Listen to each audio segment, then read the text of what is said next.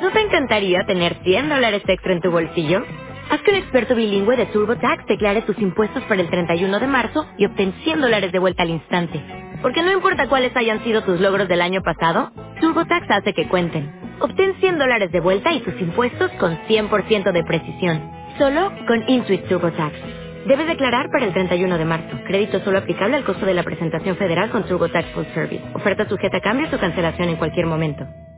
Cuando queremos hablar de la oración, tenemos que subrayar que hablamos de la oración cristiana, que es totalmente distinto de lo que sería una oración pagana, o simplemente de la oración que no fuera cristiana.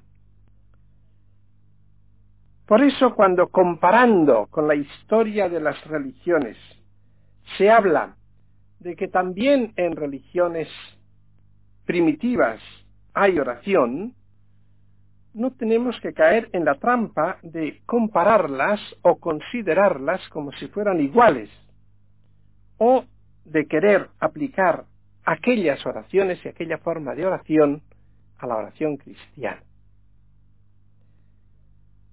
No se trata pues de estudiar la oración como fenómeno religioso de la historia, sino que insistimos en el matiz que tiene el Hijo de Dios, que es el cristiano. Ahí está la clave de la oración. El fundamento de la oración cristiana está en que hemos sido hechos hijos.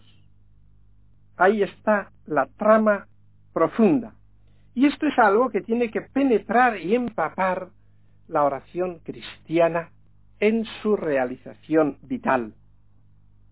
La oración cristiana es una actitud propia del Hijo de Dios. Entonces se ve muy claro que se distingue de la del pagano, de la oración del que no ha sido introducido todavía en la intimidad de Dios. Y podemos enunciar una consecuencia lógica cada intimidad con Dios tiene su forma propia de oración. En este sentido podemos decir que cada uno tiene que tener su oración, que corresponde al grado de su intimidad con Dios. Esto es también bastante lógico. Es inseparable. La oración no es pues una actividad o una actitud artificial, la oración es una expresión de nuestra vida, de nuestra realidad, de nuestra conversación con Dios. Y así es muy interesante que en los antiguos padres del Oriente, el que quería iniciarse en la vida cristiana y en la vida de oración, recibía lecciones del Padre que le introducía en la oración en las formas diversas, pero cualquiera de las formas que tuviera él que realizar, lo debía hacer siempre bajo la dirección del maestro, porque era el que tenía que decidir, para que no fuera artificial, cuál era la oración que correspondía a la verdad de su vida. Por tanto, la oración de una persona consagrada no es la misma que la de un simple fiel. En teoría, al menos, no debe ser la misma. Tiene que tener el matiz propio de su consagración y la intimidad correspondiente a esa consagración hecha por Dios. Estará toda la oración matizada por esa consagración y debe expresar particularmente en aquel momento más íntimo de su conversación con Cristo y con el Padre su carácter de entregado totalmente a Dios sumamente amado. El tema de la oración cristiana, que es así tan específico, es también muy actual, es muy importante. Hoy podríamos decir que para la Iglesia es un problema clave. Es verdad que existen muchos problemas, existen problemas en el campo social, en el campo económico, en el campo catequético, pero creo que entre todos ellos tiene especial importancia el problema de la santidad y por tanto el problema de la oración. Apareció en un número dominical de una revista española una conversación con von Braun, el padre de los cohetes espaciales, el que ha llevado la dirección de esas investigaciones, ese hombre ya famoso en el campo de la ciencia. Este hombre, von Braun, no era católico. Y en aquella conversación hablaba precisamente de la necesidad de la oración en el mundo de hoy y decía que el mundo está realizando un progreso técnico ingente, pero que la pregunta que tiene uno que plantearse es esta. ¿Está el hombre capacitado para emplear bien ese progreso técnico? Y respondía en aquella conversación que no, y que no lo estará si no hace oración.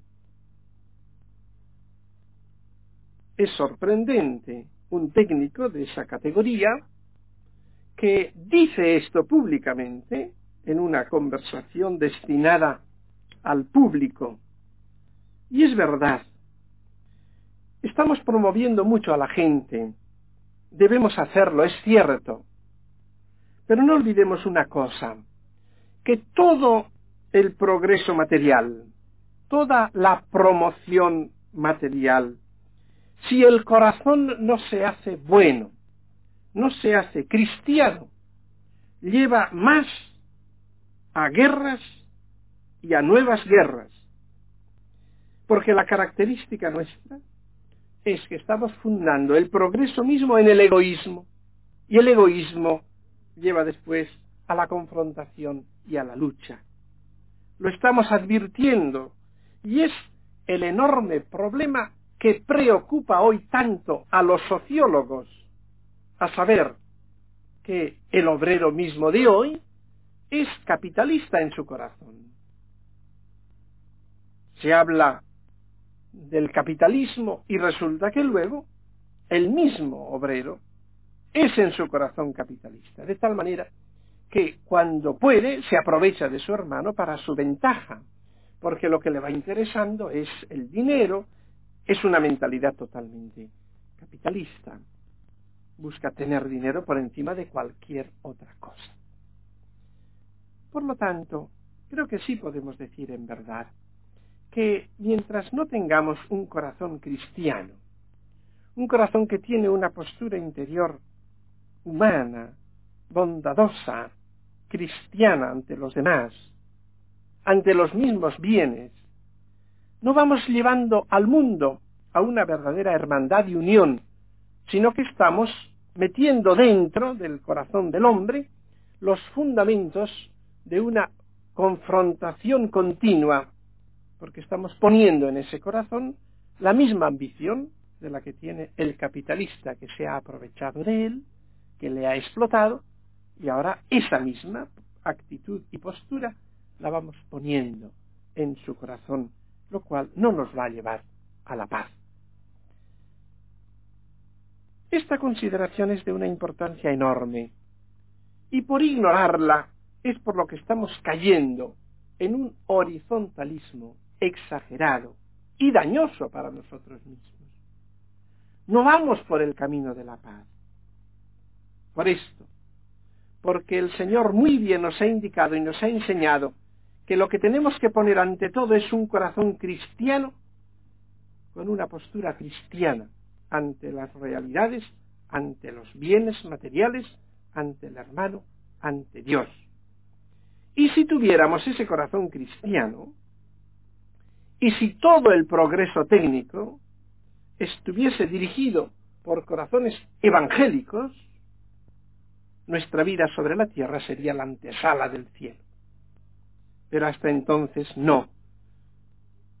Obtendremos quizás ventajas materiales, pero con corazones egoístas, y eso no puede dar la paz ni el verdadero progreso pleno de la humanidad. Por eso tenía razón von Braun cuando decía que el mundo necesita oración, necesita dependencia de Dios, necesita conformarse con la caridad de Dios. Naturalmente que un juicio así era un juicio de un hombre que es científico y por eso su testimonio tiene un particular valor. No se puede decir que es persona sospechosa en la materia. Pero notemos también que las circunstancias actuales presentan ciertos parecidos con las circunstancias en las cuales brotó el protestantismo. Hace unos años, hablando el Papa de los problemas del mundo actual, decía una frase impresionante. Estudiad el ambiente de la reforma, del fenómeno protestante, y encontraréis allí los problemas y las soluciones que propone el mundo de hoy. Observación interesante que hay que tener muy en cuenta.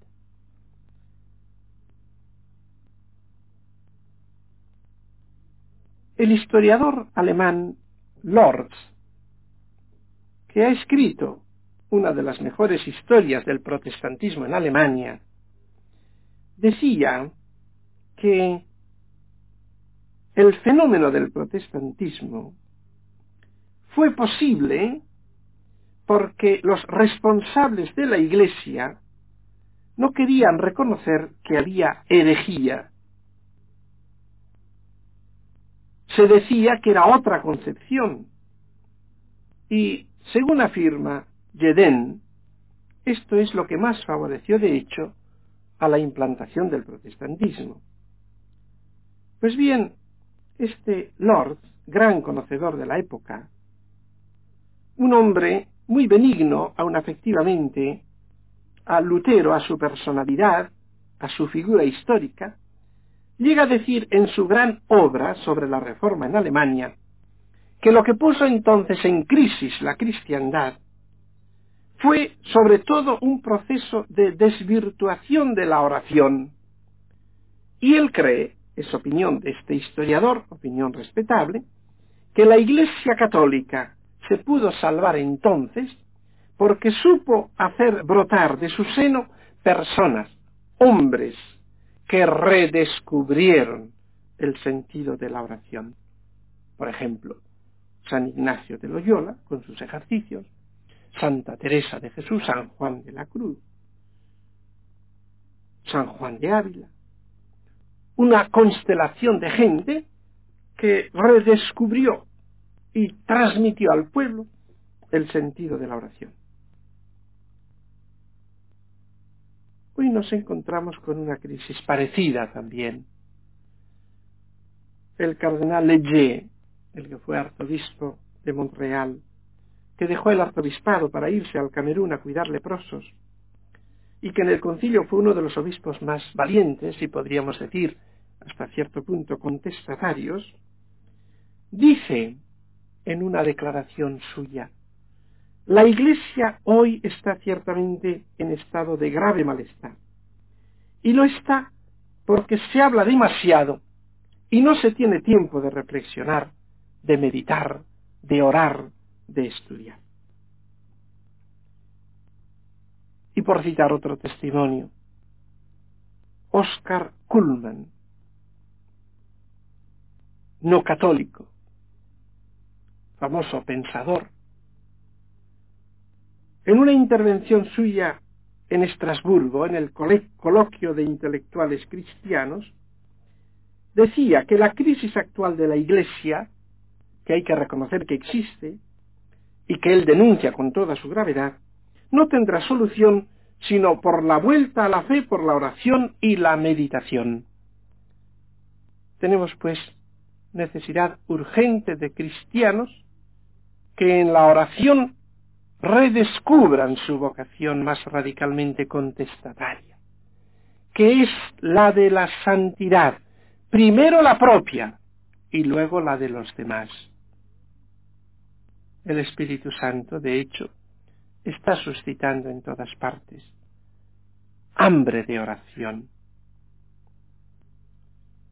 es un fenómeno actual. Podríamos decir que hasta cierto punto está hoy de moda el movimiento de oración. Estos fenómenos son por una parte muy positivos, porque indican una necesidad, indican una dimensión que se encuentra vacío de algo y que por lo tanto se busca llenar ese vacío de infinitas maneras. Pero por otro lado, estos fenómenos merecen un poco de reserva, porque las cosas que se hacen como moda suscitan una pequeña reserva siempre. Como no se cuide mucho, pueden quedar en un cierto grado de superficialidad. El hecho está ahí.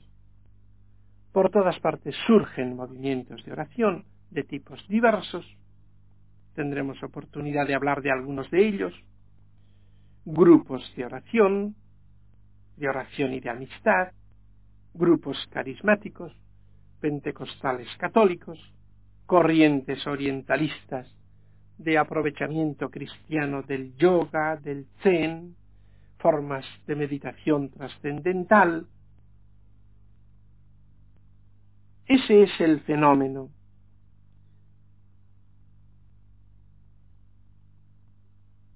Solo en Barcelona se hizo hace un par de años el cálculo de que a esas sesiones de meditación trascendental participaban unos cuatro mil jóvenes. Todo este fenómeno es significativo. Está indicándonos que hemos descuidado una dimensión importantísima, la hemos descuidado quizás por nuestro mismo modo de proceder, quizás por nuestra actuación ante los demás, quizás por un complejo de inferioridad que se nos ha ido metiendo, a fuerza de repetirnos que no hay que alienarse del mundo, que la oración es una alienación y cosas semejantes. El hecho es que lo hemos descuidado. Y ahora resulta que la juventud se va a buscar incluso fuera del cristianismo métodos de meditación y de oración, como si no tuviéramos unas fuentes maravillosas de una auténtica vida de oración. Pero además presenta un peligro esta tendencia, mezclando la oración cristiana y confundiéndola con cualquier actividad de meditación trascendental, cosa que en ningún caso debe identificarse.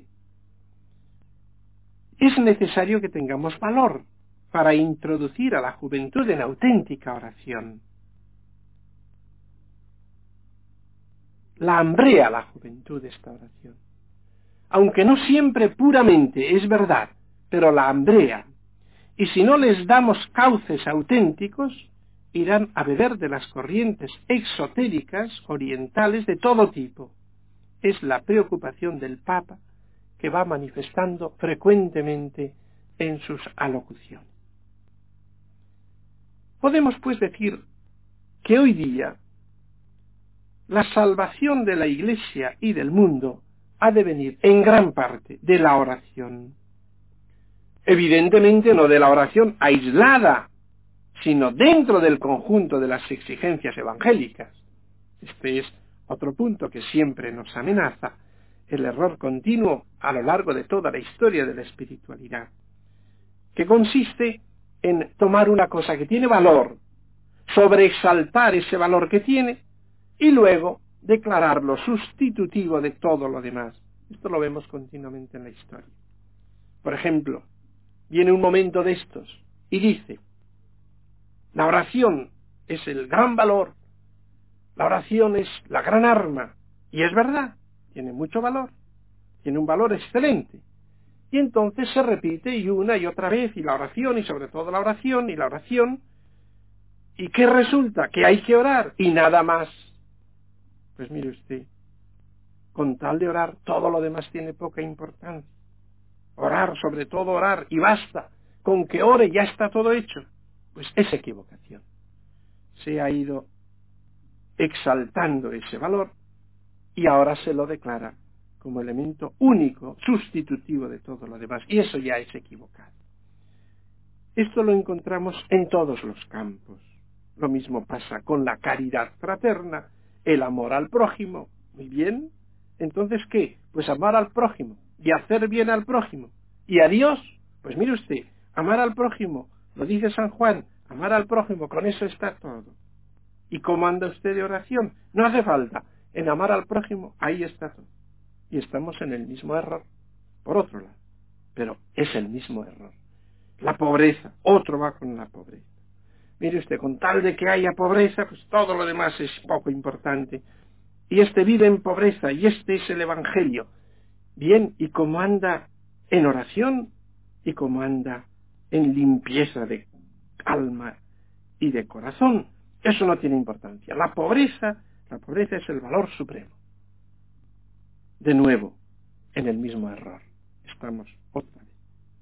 Siempre es característica de nuestra limitación el tomar un elemento y exaltarlo y exclusivizarlo y reducirnos a él. Es el error continuo porque la doctrina del Evangelio es muy compleja y no puede reducirse a un o lo uno o lo otro, sino que tiene que hacer lo uno y lo otro, como decía el Señor muchas veces. Aquello hay que hacer y esto no omitirlo. Ahí es donde tenemos que estar muy atentos. La posición importante es siempre la fidelidad al conjunto de las exigencias evangélicas. Por lo tanto, si vamos a tratar de oración, en ningún caso es mi intención, y sería una equivocación radical, pretender que esto sea lo único, ni mucho menos. Esto hay que encuadrarlo en todo el conjunto de las exigencias evangélicas. Y cuando uno se encuentra con personas que son muy de oración y están muy aferradas a la oración, y resulta que son tan duras en el juicio propio como antes, y tan insoportables como antes, pues aquí hay algo que no funciona. Y en el fondo tendríamos que decir esa oración no es oración.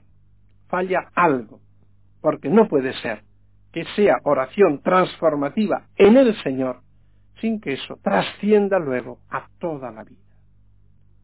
Tiene que trascender después de un cierto tiempo, porque un tiempo hay que darle. Algunos querrían que apenas puesto en oración se transformase. Tiempo hay que darle. Pero después de un cierto tiempo debe existir una transformación y una elevación de todo el nivel de la vida. Entendemos, por tanto, la oración dentro de ese conjunto, de todas las exigencias evangélicas que deben realizarse. Más, no llegaremos a la oración plena si no está acompañada esa oración de la fidelidad en todo lo demás. De lo contrario, será únicamente un hecho psicológico, pero no será un verdadero encuentro vital de amor con el Señor. Cuando se trata de la oración, tal como lo venimos encuadrando, ¿cómo vamos a plantear nuestra exposición de la oración? Se presentan dificultades respecto de la oración. Hoy día hay muchos campos desde los cuales se presentan esas dificultades. Al presentársenos las dificultades concretas, se nos urge cómo resuelves esta dificultad.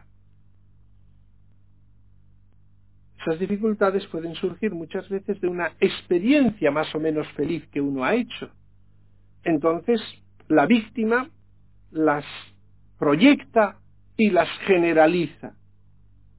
No ha hecho bien su experiencia de oración y viene a decirnos que es que en la iglesia pasa esto. El generalizar tanto no es legítimo. Mejor sería que dijeras que a ti te ha pasado esto. Porque a veces con la oración descuida uno lo demás. ¿Te ha pasado? Pues corrígelo, corrígelo. Pero esa generalización no es legítima, no es leal, Muchas veces suelen ser las dificultades producto de la propia experiencia. No ha llegado a obtener el grado que había soñado, el grado que uno había figurado a su manera. Voy a llegar a tal grado de oración. No ha llegado a ese grado de oración. Y luego viene el desaliento, la amargura, el repetir que es inútil, que total todo eso es cuento, eso no se obtiene, de hecho no se llega. Y claro, el campo de la oración es un campo que por su misma esencia se presta a ciertas imaginaciones aventureras, las cuales, leyendo un determinado autor, conciben las comunicaciones de Dios a su manera, ciertas experiencias espirituales, ciertos grados de vida, y resulta que muchas veces lo han entendido mal. Y al ver que no tiene esas experiencias tal como las ha soñado, entonces piensa que ha sido un fracaso, cuando quizás en realidad no ha sido un fracaso. Así pues, cuando se dice, por ejemplo, que la oración es egoísta, alienante, que no se deben pedir cosas a Dios, que Dios está demasiado lejos, que la meditación es una cosa meramente humana, mecánica y cosas semejantes. En todo esto, ¿cómo debemos comportarnos para responder adecuadamente? Es desacertado, en general, querer resolver esas dificultades en el contexto mismo en que se plantean porque suelen partir muchas veces de un enfoque más general equivocado. Y si el enfoque es equivocado, no se puede dar una solución acertada, satisfactoria. Lo que hay que subsanar es el enfoque mismo que se presenta y que se presupone. En los presupuestos es donde se falsea la visión cristiana de la oración. Por eso lo que haremos es, primero, decir ¿Qué es oración? ¿Cómo se hace oración? ¿Cómo se pide evangélicamente? Y si después de exponer esto queda alguna dificultad, la escucharemos y resolveremos. Será nuestro camino.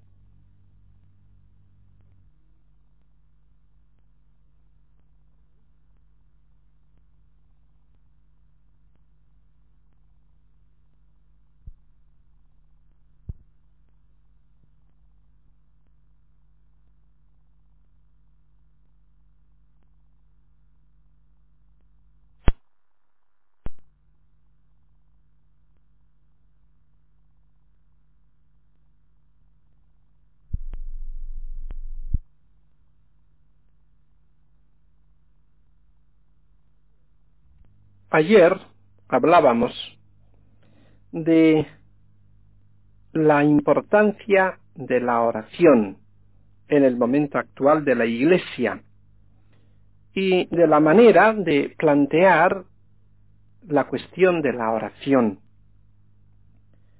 Hoy vamos a exponer ya la visión fundamental en la cual encuadremos la oración cristiana. Lo primero tenemos que ver cuál es la visión cristiana de la oración. Si no tenemos esa visión cristiana, tenemos que conformarnos a ella. Y entonces, cuando nos hayamos conformado, veremos que muchas dificultades se resuelven por sí solas, solo con ver bien en qué consiste la oración. Tenemos que ir pues a los presupuestos, que es donde aparece la visión cristiana de la oración. Vamos a hablar pues de esta visión cristiana de la oración. Hay ciertas fórmulas perturbadoras que se usan bastante, como cuando se dice, generalizando, todo es oración, toda la vida es oración 24 horas al día de oración y fórmulas semejantes. Estas expresiones, así simplemente, sencillamente, son falsas. están utilizando la palabra oración en un sentido equívoco. Se puede entender bien, evidentemente. Se puede entender bien. Por lo tanto, es justo que pidamos una aclaración. Pero la palabra simplemente así, presentada como bandera, diciendo que todo es oración, no es afortunada. Es como si yo dijese, mire usted, todo es arte. Y es verdad, en cierta manera todo es arte. Lo que hace un niño, lo que hace una cocinera, todo es arte. Lo que hace el conductor de un autobús. Ahora, ¿qué conclusión saco de aquí? Desgraciadamente la conclusión suele ser esta inmediata. Como todo es oración, no hace falta hacer oración. Eso sería como decir, como todo es arte, pues no hay que dedicarse al arte. No hay que educar al arte. Ahí está el equívoco. Se puede entender que todo es arte. Se puede entender, evidentemente, pero matícelo bien y sobre todo prevea la dificultad o la consecuencia que se puede sacar. Luego no hay que dedicarse al estudio del arte. Todo es deporte, claro. El eh, caminar, el hablar, el declamar, es deporte. Bien, supongamos, se puede decir así, sí, sea, pero ¿qué consecuencias saca de aquí? Luego no hay que hacer deporte, como todo es deporte, es otro error. Es verdad que todo lo que nosotros hacemos debe tener el carácter de un ejercicio bien hecho. Y sin embargo, a pesar de eso, hay que dedicar un tiempo al deporte, a la gimnasia, que es una preparación, que es algo que no queda excluido por el hecho de que todo en cierta manera es deporte. Aquí tenemos una cosa parecida. Hoy hay una cierta tendencia a usar la palabra con muchos sentidos cada una de ellas. ¿Y qué ha pasado? Que las palabras han perdido su sentido. Es lógico. El padre de Lubac lo hacía notar con una limpidez, que es la característica suya, cuando decía que al dar a una palabra muchos sentidos, la palabra acaba por perder su sentido. Tiene tantos sentidos que ya no sabe uno lo que queremos decir con ella. Pues bien, en el orden espiritual creo que estamos en la época de dar a cada palabra muchos sentidos. Así sucede que hablamos, por ejemplo, de unión con Dios. Y entonces dice uno, pues ya estamos en gracia, ya estamos en unión con Dios. Pero cuando se habla de unión con Dios en Santa Teresa, ¿cree usted que habla del estado de gracia? Pues ya lo tenemos, unión con Dios vida de gracia. ¿Qué quiere usted más? Pues vivir en gracia y nada más. Pues sí quiero más, quiero más. Ese desarrollo de la vida de gracia, que es el que se describe en los que se llaman estados de unión, quiero que me lo explique. Quiero que me enseñe el camino de llegar a él. Por lo tanto, no confundamos los términos. Si queremos decir que se da una cierta unión, pues bien, aceptémoslo pero determinemos las cosas que queremos explicar, que caigamos en la cuenta de qué estamos diciendo. En la oración sucede algo parecido. Todo es oración. Hay una tendencia a decir las 24 horas del día oración. Para mí todo es oración. Digo que de esta expresión se pueden sacar consecuencias dañosas, que no es excesivamente precisa la expresión. La misma consecuencia de que como todo es oración no necesito dedicar tiempo a la oración, está indicando que ahí hay algo que no funciona del todo, que en esa expresión hay algo que no marcha, porque aun cuando en cierta manera pueda decirse de nuestra vida de oración, se puede llamar así, pero hay que matizarla. Sería quizás mejor hablar de vida de unión, de vida de colaboración con Dios, de vida de docilidad a Dios, pero aun cuando llegáramos a ese ideal de vida de unión, de vivir siempre en docilidad y en unión con Dios, con todo, sería más exacto no llamarle a eso oración.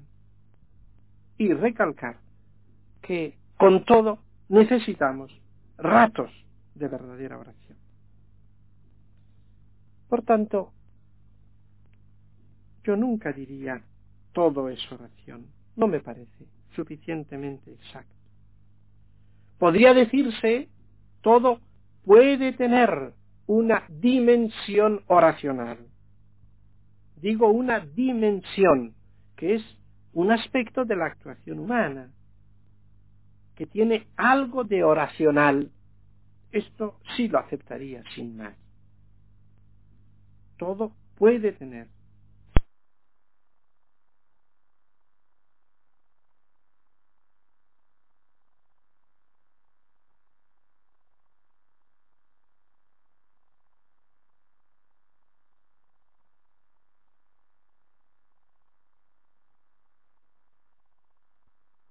está todo. ¿Y cómo anda usted de oración? No hace falta. En amar al prójimo, ahí está todo. Y estamos en el mismo error, por otro lado. Pero es el mismo error. La pobreza, otro va con la pobreza. Mire usted, con tal de que haya pobreza, pues todo lo demás es poco importante. Y este vive en pobreza, y este es el Evangelio. Bien, ¿y cómo anda en oración? ¿Y cómo anda en limpieza de alma y de corazón. Eso no tiene importancia. La pobreza, la pobreza es el valor supremo. De nuevo, en el mismo error. Estamos otra vez. Siempre es característica de nuestra limitación el tomar un elemento y exaltarlo y exclusivizarlo y reducirnos a él. Es el error continuo porque la doctrina del Evangelio es muy compleja y no puede reducirse a un o lo uno o lo otro, sino que tiene que hacer lo uno y lo otro, como decía el Señor muchas veces. Aquello hay que hacer y esto no omitirlo. Ahí es donde tenemos que estar muy atentos. La posición importante es siempre la fidelidad al conjunto de las exigencias evangélicas. Por lo tanto, si vamos a tratar de oración, en ningún caso es mi intención, y sería una equivocación radical, pretender que esto sea lo único, ni mucho menos. Esto hay que encuadrarlo en todo el conjunto de las exigencias evangélicas.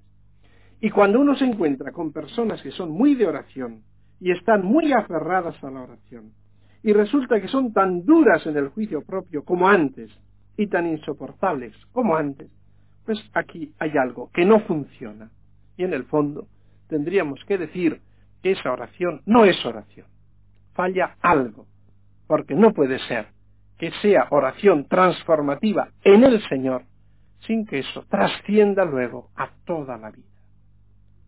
Tiene que trascender después de un cierto tiempo, porque un tiempo hay que darle.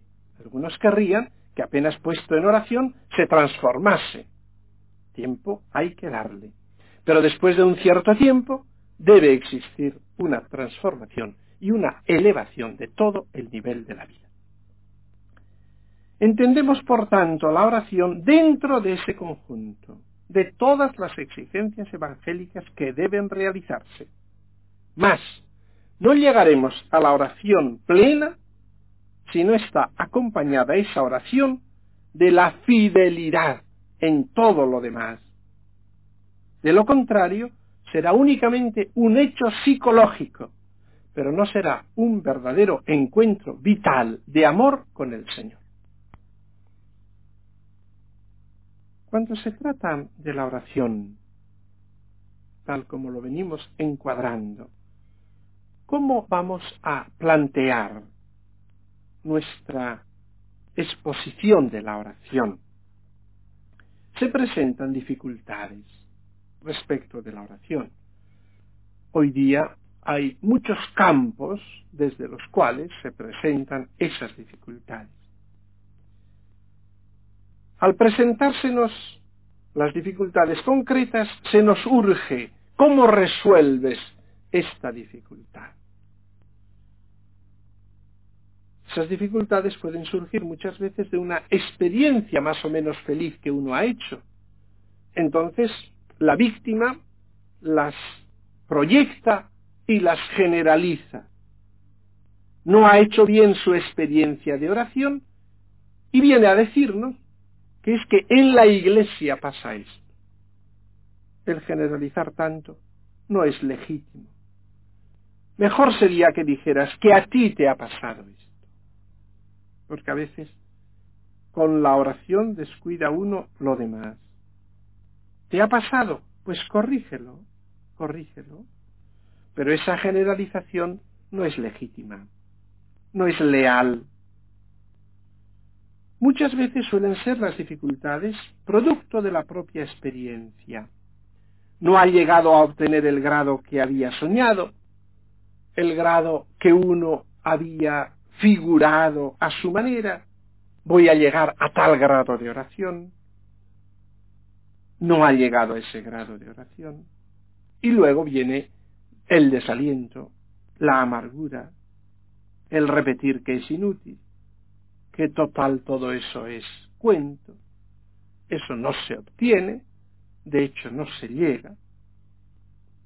Y claro, el campo de la oración es un campo que por su misma esencia se presta a ciertas imaginaciones aventureras, las cuales, leyendo un determinado autor, conciben las comunicaciones de Dios a su manera, ciertas experiencias espirituales, ciertos grados de vida, y resulta que muchas veces lo han entendido mal. Y al ver que no tiene esas experiencias tal como las ha soñado, entonces piensa que ha sido un fracaso, cuando quizás en realidad no ha sido un fracaso. Así pues, cuando se dice, por ejemplo, que la oración es egoísta, alienante, que no se deben pedir cosas a Dios, que Dios está demasiado lejos, que la meditación es una cosa meramente humana, mecánica y cosas semejantes. En todo esto, ¿cómo debemos comportarnos? Para responder adecuadamente. Es desacertado, en general, querer resolver esas dificultades en el contexto mismo en que se plantean, porque suelen partir muchas veces de un enfoque más general equivocado, y si el enfoque es equivocado, no se puede dar una solución acertada, satisfactoria lo que hay que subsanar es el enfoque mismo que se presenta y que se presupone. En los presupuestos es donde se falsea la visión cristiana de la oración. Por eso lo que haremos es, primero, decir qué es oración, cómo se hace oración, cómo se pide evangélicamente, y si después de exponer esto queda alguna dificultad, la escucharemos y resolveremos. Será nuestro camino.